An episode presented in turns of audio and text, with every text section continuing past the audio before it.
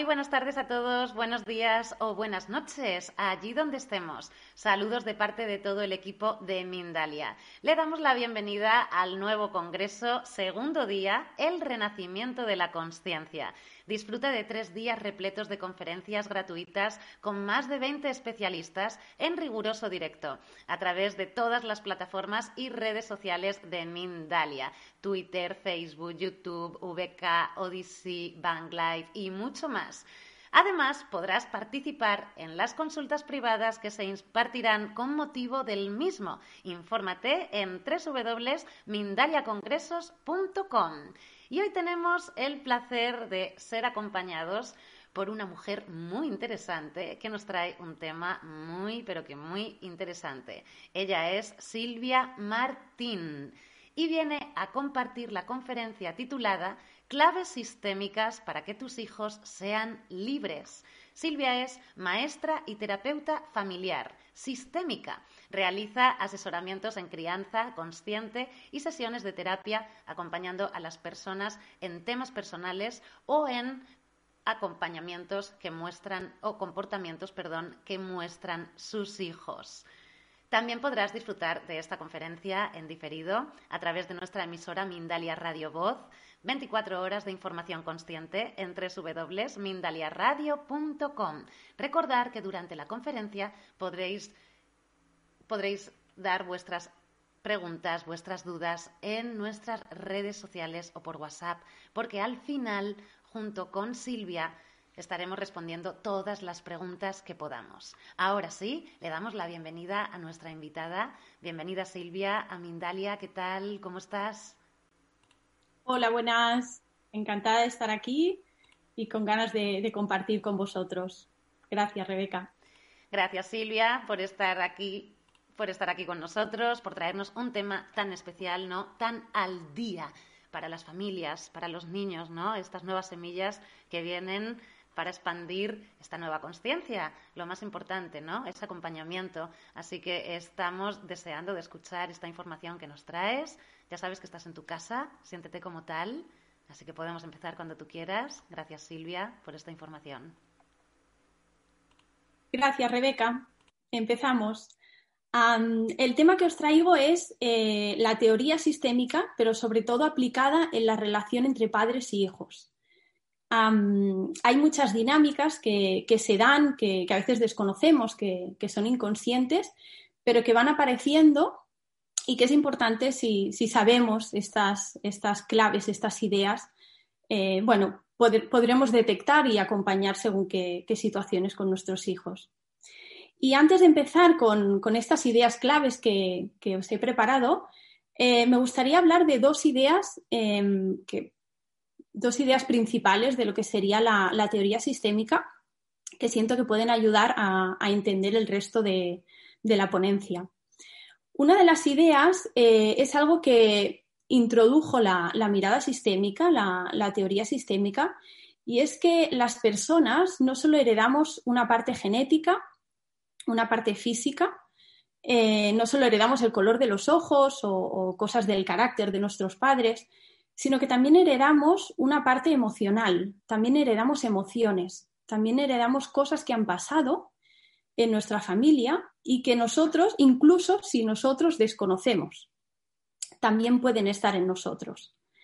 Si, por ejemplo, en una familia ha habido muchas pérdidas, eh, es posible que generaciones después haya una dinámica de, tristeza, por ejemplo, en, en, la familia, sin saber bien bien de dónde viene, pero esto está en nosotros, porque lo que decíamos, igual que que hemos heredado el color de los ojos, también heredamos toda esa información, todas esas vivencias de, cosas que han pasado en nuestra familia.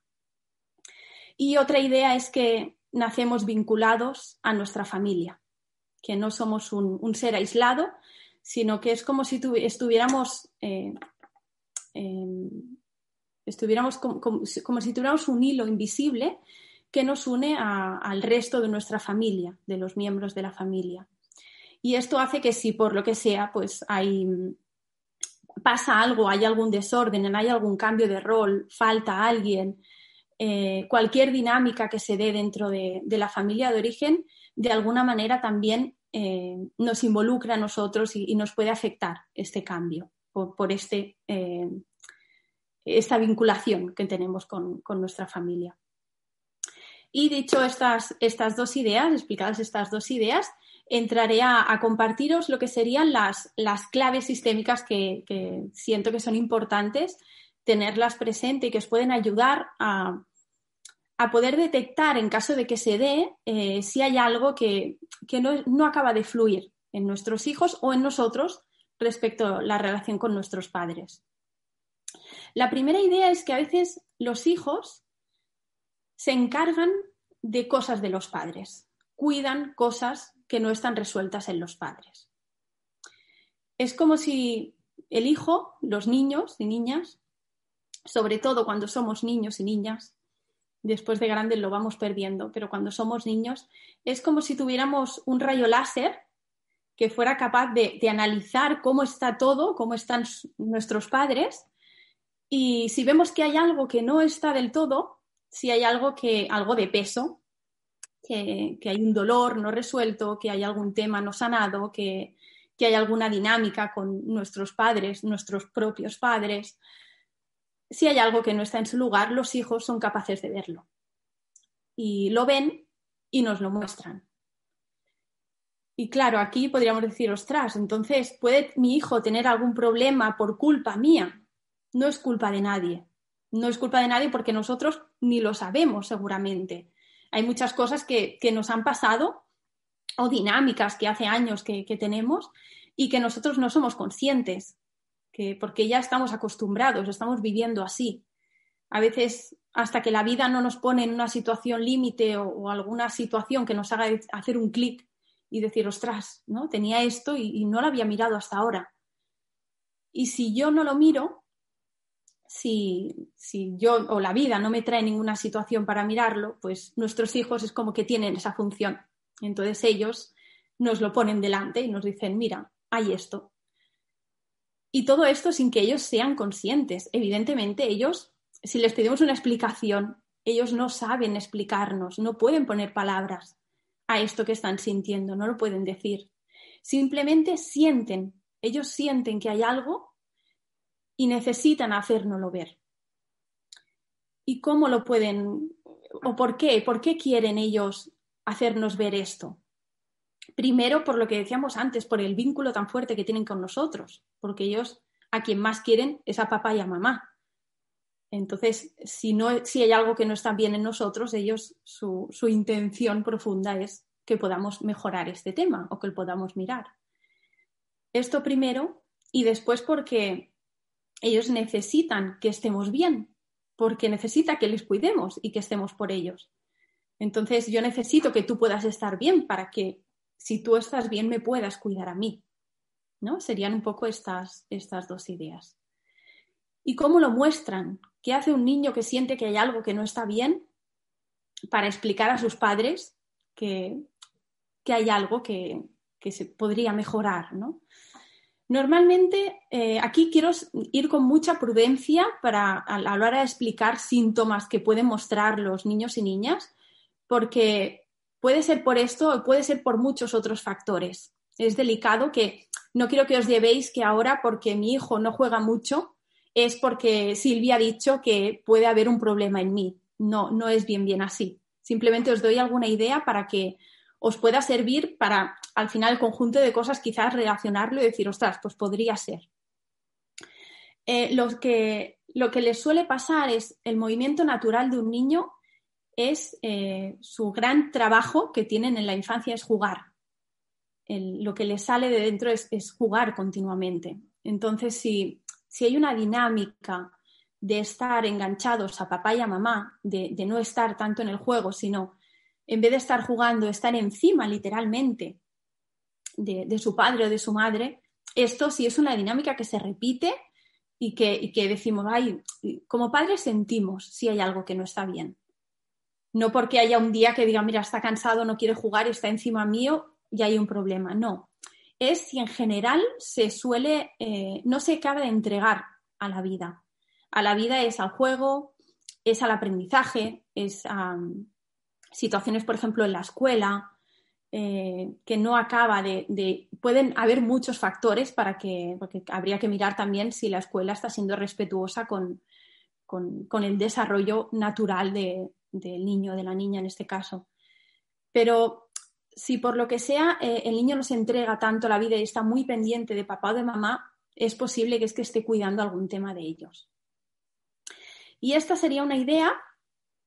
Eh, la siguiente idea es, eh, para ser padres, primero es importante dejar de, ah, de, ser hijos. Ser hijos no podemos dejar de ser hijos porque eso es algo que, con lo que venimos ¿no? a la vida y, y no tenemos que dejar de ser hijos, sino sería más el dejar de hacer de hijos convertirme en el adulto, no seguir, estar, no seguir estando muy enganchado a papá y a mamá.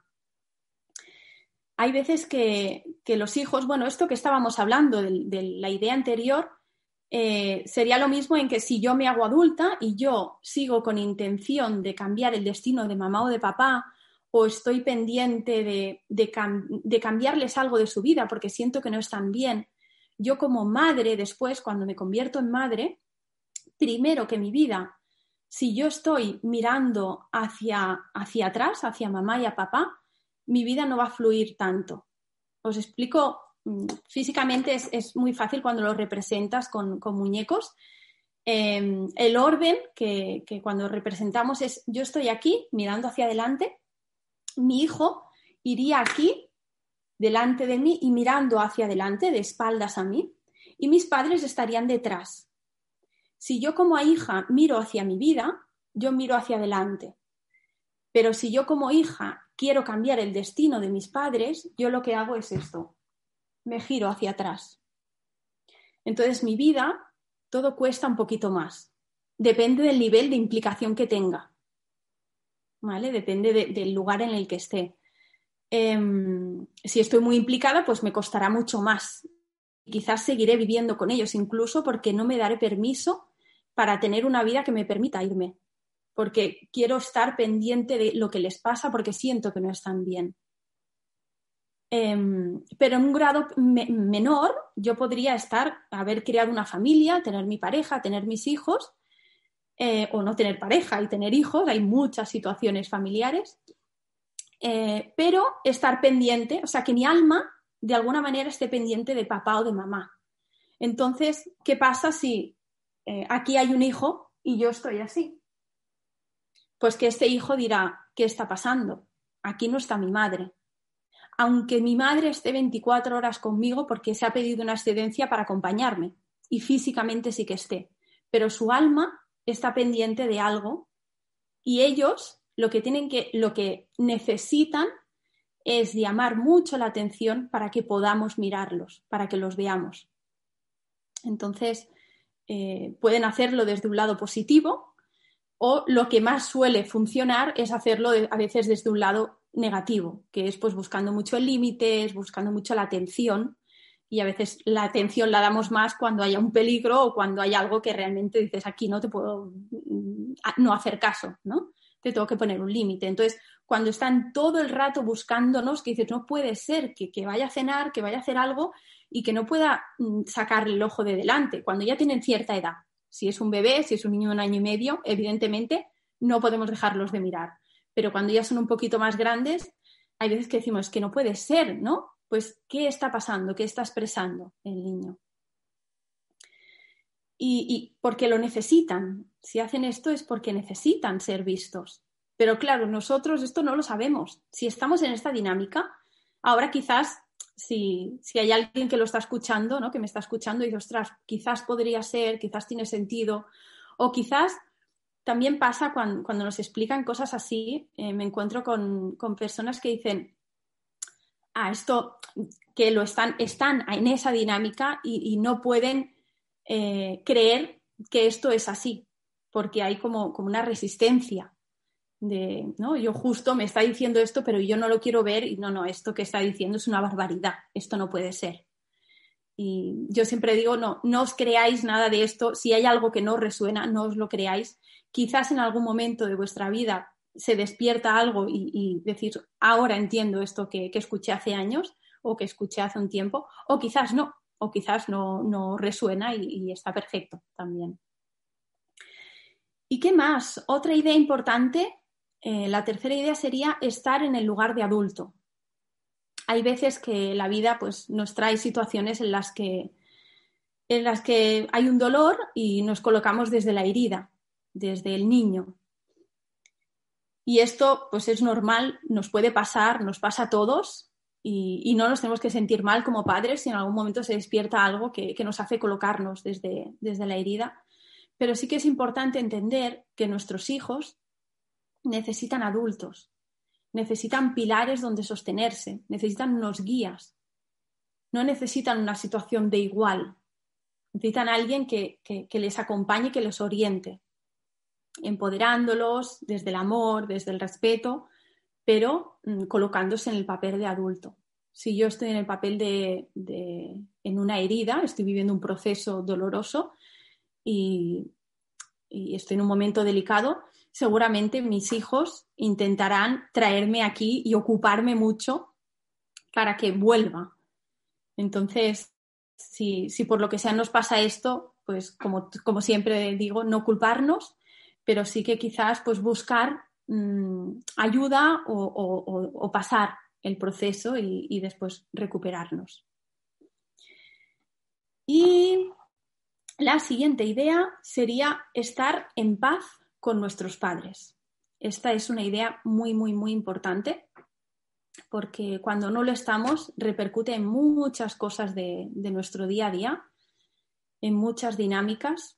Y diréis, quizás hay alguien que, dice, uy, pues yo eh, tengo una situación muy delicada y, no puedo estar en paz, no puedo aceptar a mis padres, porque ha habido mucho dolor. Y sí, hay, situaciones muy, muy, muy dolorosas, pero todo depende de cómo como hijos eh, podemos ver esas situaciones e incluso a veces, si ha habido dolor, podemos mm, incluso poner distancia y, no acercarnos a nuestros padres porque, porque nos ha dolido nuestra infancia, porque, porque nos duele la relación con ellos. Esto puede pasar y a veces puede ser necesario y puede ser positivo, pero esto lo podemos hacer desde un lugar de, de aceptación de mi padre es así, mi madre es así, yo no puedo hacer nada, yo me cuido y me distancio. O lo puedo hacer desde el rechazo, desde el enfado. Y cuando lo hago desde el rechazo, aquí lo que nos pasa es, primero, por nosotros. Si yo rechazo, yo mm, lo viví en mí durante una época de mi vida. Si yo rechazo a mi padre, de alguna manera estoy rechazando a parte de mí, porque yo soy un trozo de él. 50% de mí está hecha de, está hecha de, yo estoy hecha de él. Entonces, mm, yo durante el tiempo que me pasó esto, pues iba por la vida mostrándome el 50% de mí y sin la energía al 100%, porque había una parte de mí que la obviaba, no que la obviaba, que me enfadaba y que la rechazaba. Y esta parte de mí era la de mi padre. Entonces, aparte que, bueno, que, que nos sale mucha crítica, suele haber crítica hacia los demás, es que mira este que ha hecho, es que mira, cuando realmente a quien estamos criticando es a nuestros padres, cuando hay crítica normalmente viene de aquí. Y esto es primero por nosotros y después por nuestros hijos, porque ¿qué pasa cuando si yo como madre estoy rechazando a mi padre? Pues que mi hija o mi hijo, seguramente esto, lo que decíamos de los rayos, rayos láser, eh, como tienen estos rayos, lo van a ver. Lo que van a sentir es que falta algo, falta algo aquí. Aquí está papá, aquí está mamá, cuando lo simbolizamos con, muñecos, ellos van a ver que aquí falta algo y es posible, a veces lo que hacen es colocarse ahí. Mi madre no tiene padre, pues yo tengo que hacer de padre, porque mi madre no puede ir así por la vida. Entonces yo como madre le pongo un límite a mi hija y mi hija me dice, perdona, pues si yo estoy aquí colocada, si yo no soy una niña. Sí, todo esto es invisible, todo esto no lo vemos en el día a día. No, si yo voy a casa de alguien que está en este lugar, no vemos nada diferente. Pero sí que la relación, las situaciones que se dan, ahí sí que lo podemos ver. Ahí sí que se nota. Mm. Muy bien. y la última idea es no poner el hijo en el centro. desde la, crianza consciente mm, solemos dar mucha importancia al acompañamiento de los hijos. Yo soy gran defensora de, acompañarles mm, desde un lugar consciente, desde un lugar respetuoso, centrarnos en lo que necesitan, acompañarles cuando tienen una necesidad, pero sin perdernos a nosotros, sin perderme yo como adulta, ni perder la, situación de pareja, la relación de pareja. Si como padres lo centramos todo en el hijo, que esto a veces pasa, lo que pasa es que para el hijo es demasiado. Es como que le estamos dando demasiado poder. Y ahora os digo algún ejemplo. Em, por ejemplo, eh, si como familia decimos, vale, pues eh, es hora, eh, es momento de escoger escuela y no encontramos, para nosotros la escuela es muy importante, miramos las escuelas de nuestro entorno, no hay ninguna que encaje y descubrimos que hay una, pues varios pueblos más allá y aquella nos encanta y vale, pues como es la mejor creemos que es la mejor escuela para nuestro hijo, vamos toda la familia para allá esto puede pasar y puede pasar desde un lugar que no sea poner al hijo en el centro. Os explico las dos diferencias. Una sería el irnos allí y mamá tenga que cambiar de trabajo, papá tenga que cambiar de trabajo, el pueblo no nos motive nada, el entorno no nos diga nada, pero lo hacemos todo por la escuela de nuestro hijo. Si después por lo que sea no va bien, wow. Si yo después no estoy bien, qué peso más grande para mi hijo. Y él no tiene culpa ninguna, ha sido una decisión nuestra. Y también lo podemos hacer desde, vale, hemos descubierto esta escuela, nos gusta mucho, pero ¿y yo? ¿Cómo me sentiría allí? ¿Y papá cómo se sentiría allí? ¿Y nosotros como familia? ¿Qué vida podríamos tener allí? Entonces ya estamos mirando por todos, no centrándonos solo en, en él o en ella. Y yo, si a mí me está bien estar ah, en esa situación, pues podemos hacer el cambio y puede ir bien. ¿Vale? pequeñas mm, eh, situaciones sutiles que nos pueden hacer pensar, ostras, pues quizás estamos poniendo al hijo en el centro, ¿no? O situaciones también, por ejemplo, mm, pues hemos salido al parque y llega la hora en la que nos tenemos que ir y le digo a mi hijo, mm, mira, es hora de irnos. Y el hijo dice, no, no, yo me quiero quedar aquí y esto a veces pasa, ¿no? Cuando los padres dicen, ahora ya está, que ellos pues muestran su, voluntad, ¿no? Lo que les gustaría hacer. Y podemos decir, vale, pues mira, quedamos un ratito más, ¿no? Podemos pactar. O lo que podría pasar es, vale, pues no, es que el hijo quiere estar aquí y, estamos aquí ya, pero yo como madre, o preguntarles, ¿tú qué es lo que quieres hacer? A las 10 de la noche, me lo invento, no podemos preguntarle a nuestros hijos qué es lo que quieres hacer a un niño de dos años, por ejemplo. No, son las 10 de la noche y nos tenemos que ir para casa, porque yo como adulta, que yo soy la persona adulta, decido que tú ahora, si no vamos a, casa a cenar y a dormir, tú no vas a estar bien. ¿Sí? Cuando yo le estoy preguntando tú qué es lo que quieres continuamente en cosas eh, que son cosas que tiene que decidir un adulto, le estoy dando un lugar demasiado grande. Hay veces también en familias que me he encontrado el, tener la duda de qué hacemos, tenemos otro hermanito, tenemos otro hijo, ¿no? Preguntarle al hijo de dos años o de tres, ¿tú quieres tener un hermanito? Y esto lo podemos preguntar, no pasa nada, pero ¿quién toma esa decisión? ¿No? ¿Quién, quién, o sea, ¿a quién le va a cambiar la vida realmente? ¿Y quién tiene que decidir eso? El adulto. Si yo le pregunto eso y hago en función de lo que me responda mi hijo, es que yo no estoy colocado en el adulto yo le estoy dando la responsabilidad a mi hijo de dos años. Decide tú el destino de la familia. Algo tan grande, ¿no? Que lo podemos preguntar, sí, pero yo lo puedo, yo quizás recuerdo cuando, cuando nos planteamos tener otro hijo, que quizás lo preguntamos de broma, pero evidentemente que independientemente de la respuesta, la decisión era nuestra, ¿no? No es tanto si hacer la pregunta o no, sino al final quién es el que tiene el papel, ¿no? El que, el que toma la decisión. Y hasta aquí las, ideas que, os quería compartir. Espero que, os hayan servido o que, os hayan ayudado a reflexionar, seguro que sí. Y sobre todo pensar que bueno, lo que siempre me gusta decir que el mejor regalo que podemos hacer a nuestros hijos es mirarnos, es, es estar bien nosotros para poderlos acompañar y para que ellos no se tengan que hacer cargo de, no tengan que mirar con el rayo láser a ver qué es lo que no está bien. Pues seguro que sí, Silvia. Estas mm, herramientas que has dado les ha servido de ayuda a muchísimas personas. Mira, para mí, yo lo siento así, creo que la crianza consciente es uno de los pilares, evidentemente. Es la que va a marcar posteriormente una vida, una creación como tal, ¿no? Y estos pilares han de estar como, como muy seguros, ¿no? Y, y eso, pues muy conscientes, ¿no? Que es es la gran palabra estrella, ¿no? Que nos acompaña en, este gran cambio, en estos, en estos días, ¿no? Entonces, bueno, pues yo lo siento así. Personalmente lo siento así, sin duda alguna. Creo que es el gran pilar. Creo que es el gran pilar. Me ha encantado esta forma de, de expresar el rayo láser.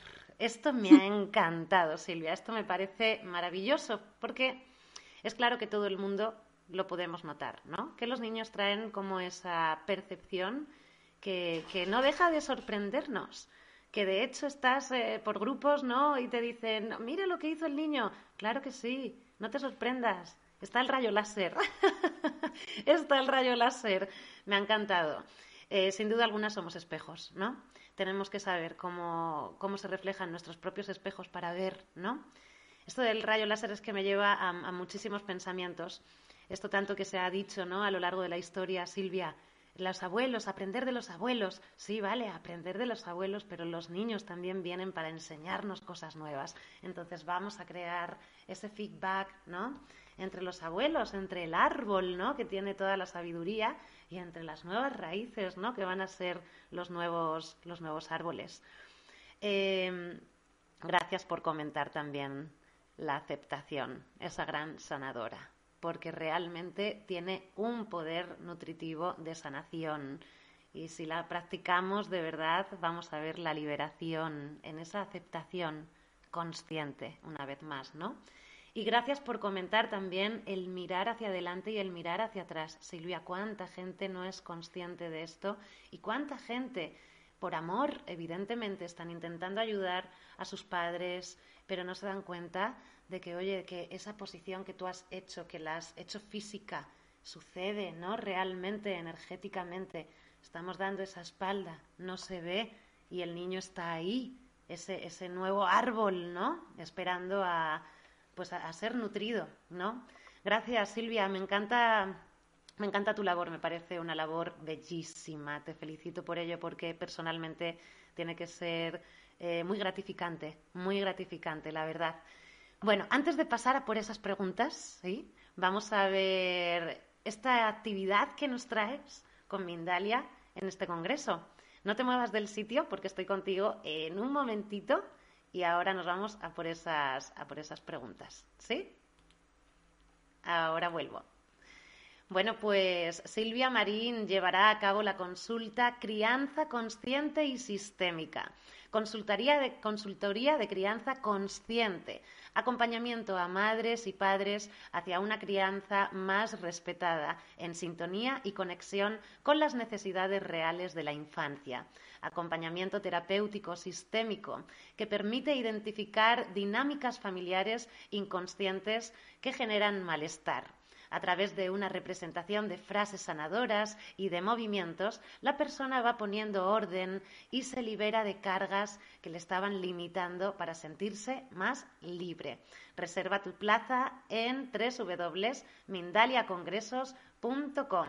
Sin duda, un taller súper nutritivo y que nos vendrá muy, pero que muy bien para, bueno, pues para la nueva sociedad, ¿no? Que viene y que creo que debe de estar muy bien respaldada ya con todo el despertar que se está dando en los propios adultos.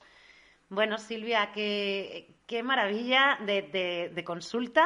Cuéntanos un poquito antes de irnos ahí hacia esas preguntas, que hay unas poquitas ya por aquí, dónde podemos contactarte, dónde podemos encontrarte y, bueno, pues qué vamos a, encontrar de tu propia voz, de tu propia mano, ¿no? En esta consulta. En la consulta lo que hacemos es acompañamiento a familias, sobre todo, mm, también a, personas en general, pero sobre todo especializada en, temas de familia. Y lo que ofrezco es em, sesiones de, asesoramiento, de si tengo algún tema de crianza que, no acaba de fluir, pues mm, poderlo hablar, poder tener más recursos, poder reflexionar, mm, poder salir de la escena, de, estar en, la escena de mamá o de papá, haciendo de mamá o de papá, y poder mm, solucionar, poder eh, encontrar un poco más de luz en, algunos temas. Y hay veces que no solo es este asesoramiento, sino que entramos más en terapia. Pongo un ejemplo muy sencillo. Eh, una familia que hace una consulta sobre tema de límites, que tiene dificultad para poner límite a, su hijo o a su hija.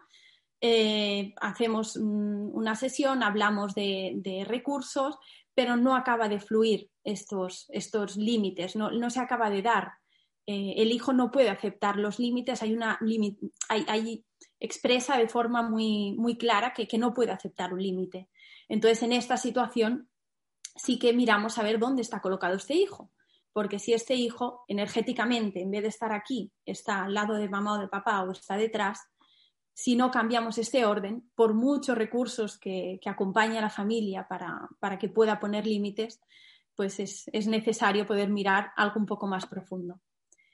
Y nada, las sesiones constan de, una hora y trabajamos con, muñecos, con Playmobiles y representamos las situaciones familiares.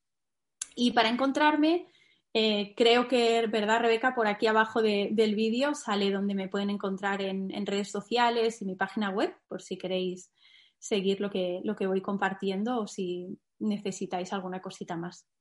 Qué bonito, Silvia. Mm, lo de los Playmobiles me parece una super idea. De hecho, bueno, yo, yo hice un TFG muy potente de dramaterapia y esto me resuena a la dramaterapia, me encanta esta idea de que los niños, Silvia, puedan recrear ese pequeño teatrillo, inclusive a través de sus propios juguetes, ¿no? del Playmobil, ¿no? Que te, que te, no sé, te pone en contacto, ¿no? Con, con ese concepto de juego y sin darle tampoco ese gran peso, ¿no? Que sea algo como liviano, oye, y por ahí vamos a ir encontrando desde la liviandad. ¿no? No desde ahí, desde lo pesado. Qué bonito, Silvia. Vamos allá por esas preguntas, ¿sí? Espero que vaya súper bien esa consulta, que seguro que, está maravillosa. Mira, Ángela nos pregunta desde Estados Unidos por vía YouTube cómo poner límites a nuestros hijos sin apagar su inteligencia a la hora de toma de sus propias decisiones. Esto es muy importante, mucho. el, entender que ellos necesitan límites, necesitan saber que hay cosas que, que cuando yo estoy poniendo un límite es una forma de decirles te quiero, te quiero y no te permito hacer esto porque esto te puede provocar dolor, esto puede ser peligroso, pero eh, lo que es importante es, eh, hago, aquí sería para hacer una charla entera de una hora, pero lo hago muy resumido. Eh, diferenciar entre cuándo es un límite por una necesidad mía adulta, necesito que te calles porque me molesta el, ruido, necesito que pares el agua porque lo vas a mojar todo y no tengo ganas de recoger, y entender cuándo es una necesidad también de ellos. Ellos tienen necesidad de expresar, de hacer ruido, eh, tienen necesidad de jugar con agua, porque tienen necesidad de jugar y de experimentar y de descubrir. Entonces, si yo todo el rato estoy poniendo un límite que es una necesidad mía adulta, no estoy respetando sus necesidades reales. No, estoy respetando su evolución. Eh, sobre todo sería la diferencia esta, ¿no? El, entender cuándo es una necesidad suya o cuándo es, es un capricho mío como adulto porque esto me está molestando. Y cuando lo pongo, el límite, valorar si realmente es un límite que no puedo volver a tirar atrás, es decir, eh, mamá, quiero ir a la calle con la bici y le digo, no, ahora no vamos a ir a la calle porque yo no tengo ganas. Y me dice, ay, es que yo llevo días, que me gustaría hacer esto, que me lo argumente, me explica que para él realmente es algo importante. Aquí muchas veces, no, no, yo he dicho que no y ya no puedo tirar atrás. Bueno, y si esto pasa con la pareja, que me dice, vamos a tomar algo, y yo le digo, no, es que ahora no tengo ganas, vaya, con las ganas que tenía yo de ir a tomar algo, ah, bueno, va, pues venga, pues al final me animo y no solo por él, no solo mirando por él, sino porque, bueno, Si para ti también es importante, pues sí, es verdad, tienes razón, podríamos estar bien. Pues aquí también podemos cambiar, que a veces cuando ponemos un límite es, no, no, te he dicho que no, porque si no lo voy a confundir. También les podemos explicar, mira, te había dicho que no, pero estoy viendo que para ti es súper importante. Va, pues vamos a dar, vamos a hacer algo intermedio, vamos a hacer dos vueltas.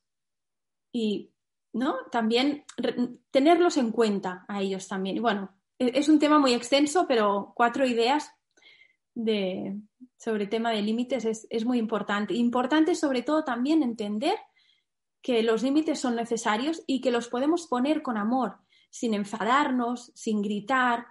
No hace falta. Si nos pasa, pues respiramos y, no sentirnos culpables, pero que para poner un límite no hace falta que me enfade. Simplemente es que vean claro que aquí no y a veces es que no porque yo te estoy cuidando, que entiendan que es una manera de cuidarlos, no una manera de, enfadarnos. Gracias, Silvia, por esta respuesta para Ángela y nos vamos a México.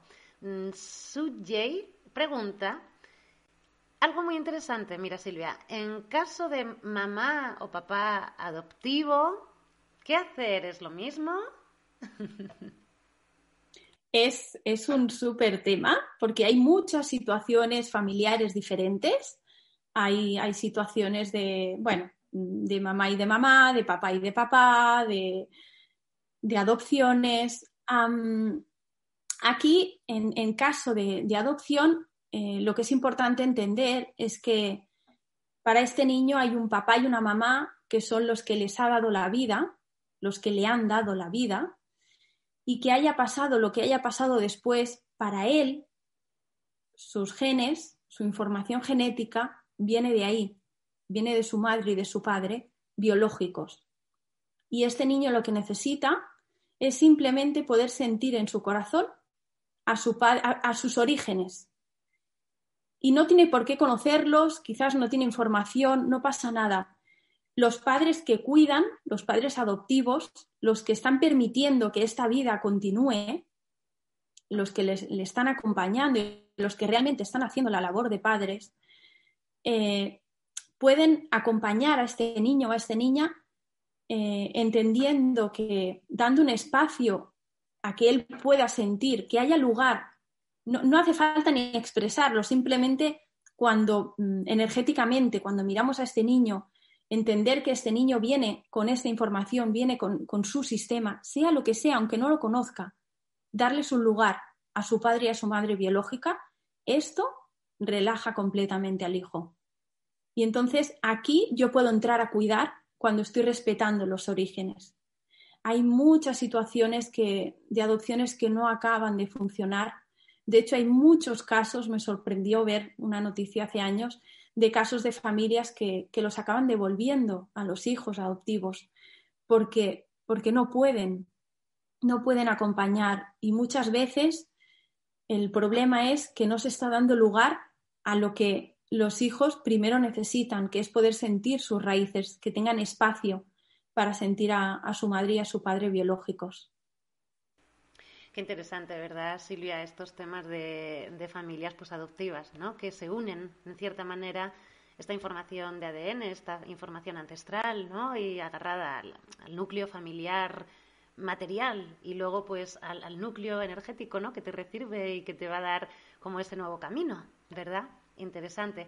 Bueno, Silvia, estamos a 41 minutos, no tenemos más tiempo para responder a más preguntas. Pero sí te invito de que quedan las preguntas debajo del vídeo. No desaparecen, ¿vale? Nunca desaparecen las preguntas, siempre se quedan debajo de los vídeos. Igual a la gente que nos está acompañando, que si hay alguna duda, alguna pregunta, que la puedan seguir compartiendo. Porque siempre todas las preguntas nos pueden ayudar a los otros espejos. Antes de nada, sí me encantaría que Silvia nos dé una despedida nos deje una esencia, en pocas palabras, de todo esto que nos traes maravilloso y poder despedirnos como se merece esta información, esta bonita eh, conferencia. Bueno, pues decir que ante todo esto que he explicado, que, no os quedéis pensando en, en qué dificultad hay o, o, pensando en que puede haber algún problema porque demasiadas cosas tenemos ya como padres, demasiado difíciles acompañar a nuestros hijos, que si encima empezamos a pensar en, todo lo que podría pasar, pues mm, todavía nos sentiremos más culpables y, dificultará. Eh, que esto sirva simplemente para, para tener más ideas de si en algún momento hay algo que se muestra, porque puede ser que hayan pasado muchas cosas, pero que no se muestren y que todo vaya bien. Si todo va bien, no hace falta plantearnos si puede haber un problema. Si hay el problema, busquemos la solución, pero si no lo hay, no hace falta ni culparnos ni preocuparnos más, porque ya lo que decimos, demasiadas cosas tenemos como padres. Muchísimas gracias, Silvia, por esta información maravillosa. Y claro que sí, que si todo va bien, va bien. Oye, y si no bien, todo es perfecto. Vamos a buscar solo las soluciones, no nos vamos a liar en nuestras madejas mentales ¿no? y, a, complicar ¿no? las situaciones que, ya se dan. ¿no? Muchas gracias, Silva, por acompañarnos hoy. Un gran abrazo. Le mandamos también un gran abrazo a Argentina, Colombia, Perú, Chile, España, Estados Unidos, que nos han estado acompañando. Y bueno, pues nos vemos en la próxima, Silvia. Que vaya genial esa consulta, que la disfrutes tanto tú como toda la gente que pueda recibir esta medicina que traes. Un abrazo, un abrazo a todos. No os mováis del sitio porque seguimos de congreso y nos vamos al próximo directo. Hasta ahora.